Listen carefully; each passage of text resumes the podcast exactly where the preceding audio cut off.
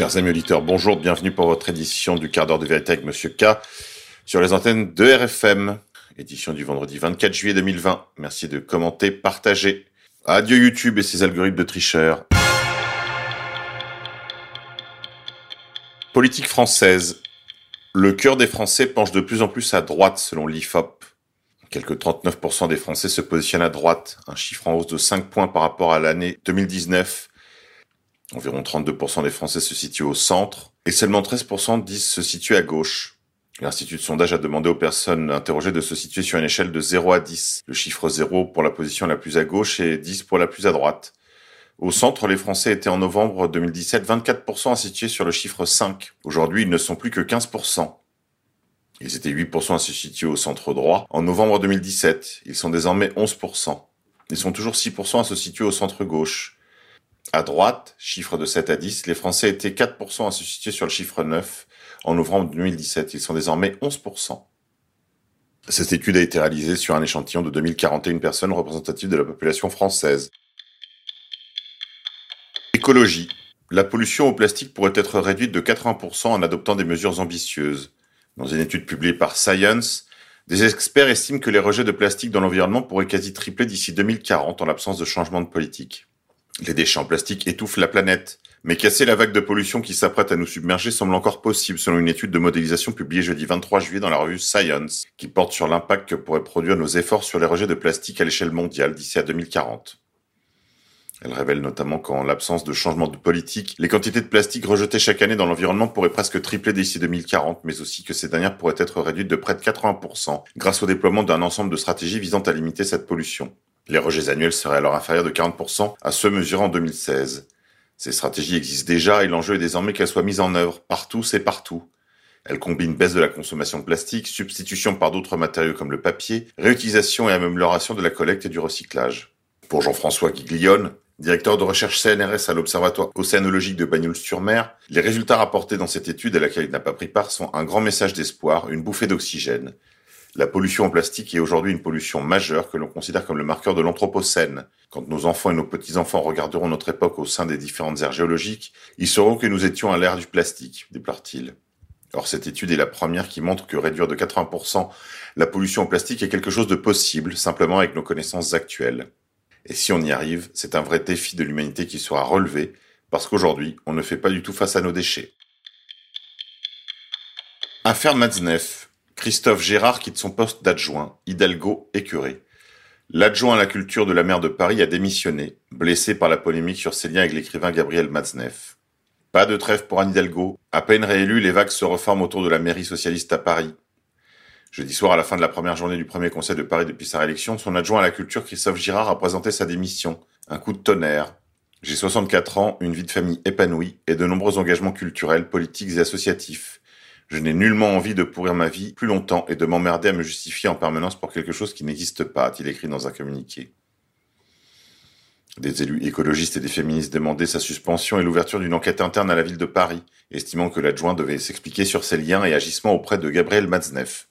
Une manifestation d'une trentaine de personnes a eu lieu jeudi devant la mairie avec plusieurs de ses élus du groupe ELV, dont Raphaël Rémy Leleu, cette dernière se félicitant de la démission qui permettra à tout le monde de faire le bilan sereinement et de prendre des mesures pour tirer au clair les soutiens qui auraient été donnés à Matzneff au fil des années dans le milieu politique et culturel.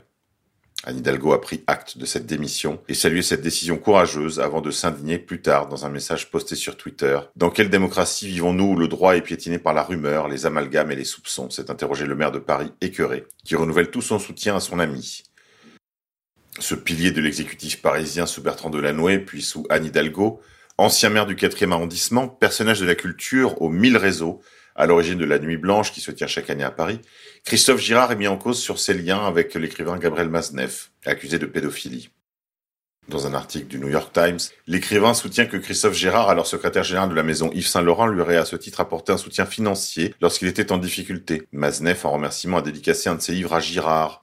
C'est à cette même époque que l'écrivain publié chez Gallimard, qui s'est vanté de très nombreuses relations avec des mineurs, entretenait une relation avec Vanessa Springora, alors âgée de 14 ans. L'auteur est aujourd'hui visé par une enquête pour viol sur mineur, ouverte par le parquet de Paris après la publication en janvier du roman autobiographique de Vanessa Sprengora, dans laquelle elle décrit la relation sous emprise qu'elle a entretenue avec lui. Gabriel Matzneff aurait également obtenu en 2002 une allocation annuelle versée par le Centre national du livre grâce à des pressions qu'il aurait exercées sur Girard, alors à l'hôtel de ville. Ensauvagement. Au Puy-en-Velay, le cadavre d'un homme sous tutelle retrouvé chez lui six mois après sa mort. Cet homme, décédé de mort naturelle, a été retrouvé mardi, six mois après son décès. Le cadavre était en état de décomposition avancée. Celui d'un homme de 71 ans, placé sous tutelle, est mort depuis plusieurs mois. Cet habitant du Puy-en-Velay était décédé de mort naturelle depuis environ six mois, selon le légiste qui a examiné son corps, retrouvé par la police allongé sur le sol de sa chambre. Cette dernière est intervenue à son domicile à la demande d'une association qui exerçait une tutelle sur le défunt. C'est un drame de la solitude, comme il y en a malheureusement beaucoup. Cet homme vivant seul et sans contact avec sa famille présentait des pathologies, a déclaré le vice-procureur de la République au Puy-en-Velay, Rodolphe Part. International. Défense. Un soldat français tué au Mali dans des combats contre des groupes armés. Le hussard parachutiste de première classe Tojoazina Razafin Salama du premier régiment de hussards parachutistes de Tarbes est mort ce jeudi. Deux autres de ses camarades ont été blessés. Il a été tué lors d'un combat contre les groupes armés dans le cadre des opérations contre le groupe terroriste ACMI au Sahel. Il est mort au combat dans la région de Gossi au Mali, à 150 km à l'ouest de Gao, lors d'un accrochage avec un groupe armé takfiriste. Son engin blindé a sauté au contact d'un véhicule suicide chargé d'explosifs. Deux hussards parachutistes ont également été blessés. Le ministre des Armées, Florence Parly, a rendu hommage à ce soldat mort pour la France. Elle s'incline devant sa mémoire et salue son sacrifice. Né à Madagascar, il a accompli toute sa carrière au sein de ce premier régiment de hussards parachutistes de Tarbes. Mais est-ce seulement pour la France qu'il est mort ou aussi pour Areva et l'approvisionnement de la France en combustible nucléaire? Mali toujours, cinq chefs d'État africains à Bamako pour dénouer la crise. Les présidents du Nigeria, du Niger, de la Côte d'Ivoire, du Ghana et du Sénégal ont été mandatés pour s'entretenir avec le président malien, alors que le pays connaît de graves troubles sociopolitiques. Les cinq chefs d'État d'Afrique de l'Ouest ont tenté ce jeudi 23 juillet à Bamako, lors d'un sommet de quelques heures au format inédit, de dénouer la crise sociopolitique qui secoue le Mali depuis juin, en réconciliant le président Ibrahim Boubacar Keïta et une opposition qui réclame son départ. Il s'agit de mettre un terme au plus important mouvement de contestation du pouvoir en place au Mali depuis le coup d'État de 2012. Ils s'entretiendront donc avec Ibrahim Boubacar Keïta dans l'hôtel de la capitale, puis conjointement avec l'influent imam Mahmoudiko, figure emblématique de la contestation, et avec les dirigeants du mouvement du 5 juin. La coalition hétéroclite de politiques, de religieux et de membres de la société civile qui réclament le départ du chef de l'État. La CDAO a mis sur la table dimanche dernier des recommandations pour une sortie de crise qui ont reçu le soutien de l'Union africaine, des États-Unis et de l'Union européenne. Au pouvoir depuis 2013, le président Keïta, dit Ibeka, est massivement contesté dans la rue depuis juin. Au climat d'exaspération nourri depuis des années par l'instabilité sécuritaire dans le centre et le nord du pays, le marasme économique ou encore une corruption jugée endémique, est venu s'ajouter l'invalidation par la Cour constitutionnelle d'une trentaine de résultats des élections législatives de mars-avril. La troisième grande manifestation contre le pouvoir à l'appel du M5 RFP a dégénéré en trois jours de troubles meurtriers à Bamako, les pires dans la capitale depuis 2012. Guerre de l'information. Twitter supprime des milliers de comptes liés au mouvement QAnon.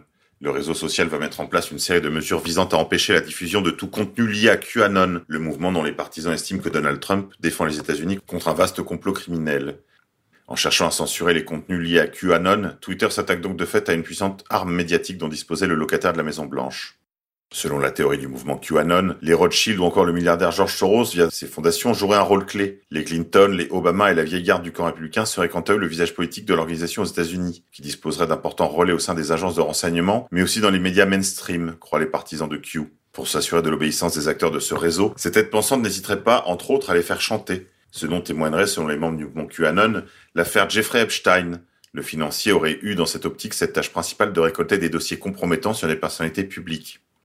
C'est à travers ce prisme que les partisans de Q lisent les combats politiques et médiatiques du président Trump. Considérant être dans une guerre de l'information, il mène sans relâche la contre-offensive sur les réseaux sociaux. L'exemple le plus frappant étant probablement l'activisme du mouvement au plus fort de la soi-disant collusion russe. Cette affaire martelée des mois durant par le camp démocrate et par les médias, qui s'est conclue par la publication d'un rapport, le fameux rapport du procureur spécial Robert Mueller, concluant à l'absence d'éléments prouvant cette thèse. Y voyant une tentative de l'État profond de nuire à Donald Trump, les partisans de Q n'ont eu de cesse de déconstruire la version présentée par les médias, partageant avec une efficacité redoutable les éléments attestant selon eux d'un coup monté. Allez, c'est tout pour aujourd'hui les déconfinés mentaux, je vous dis à la semaine prochaine.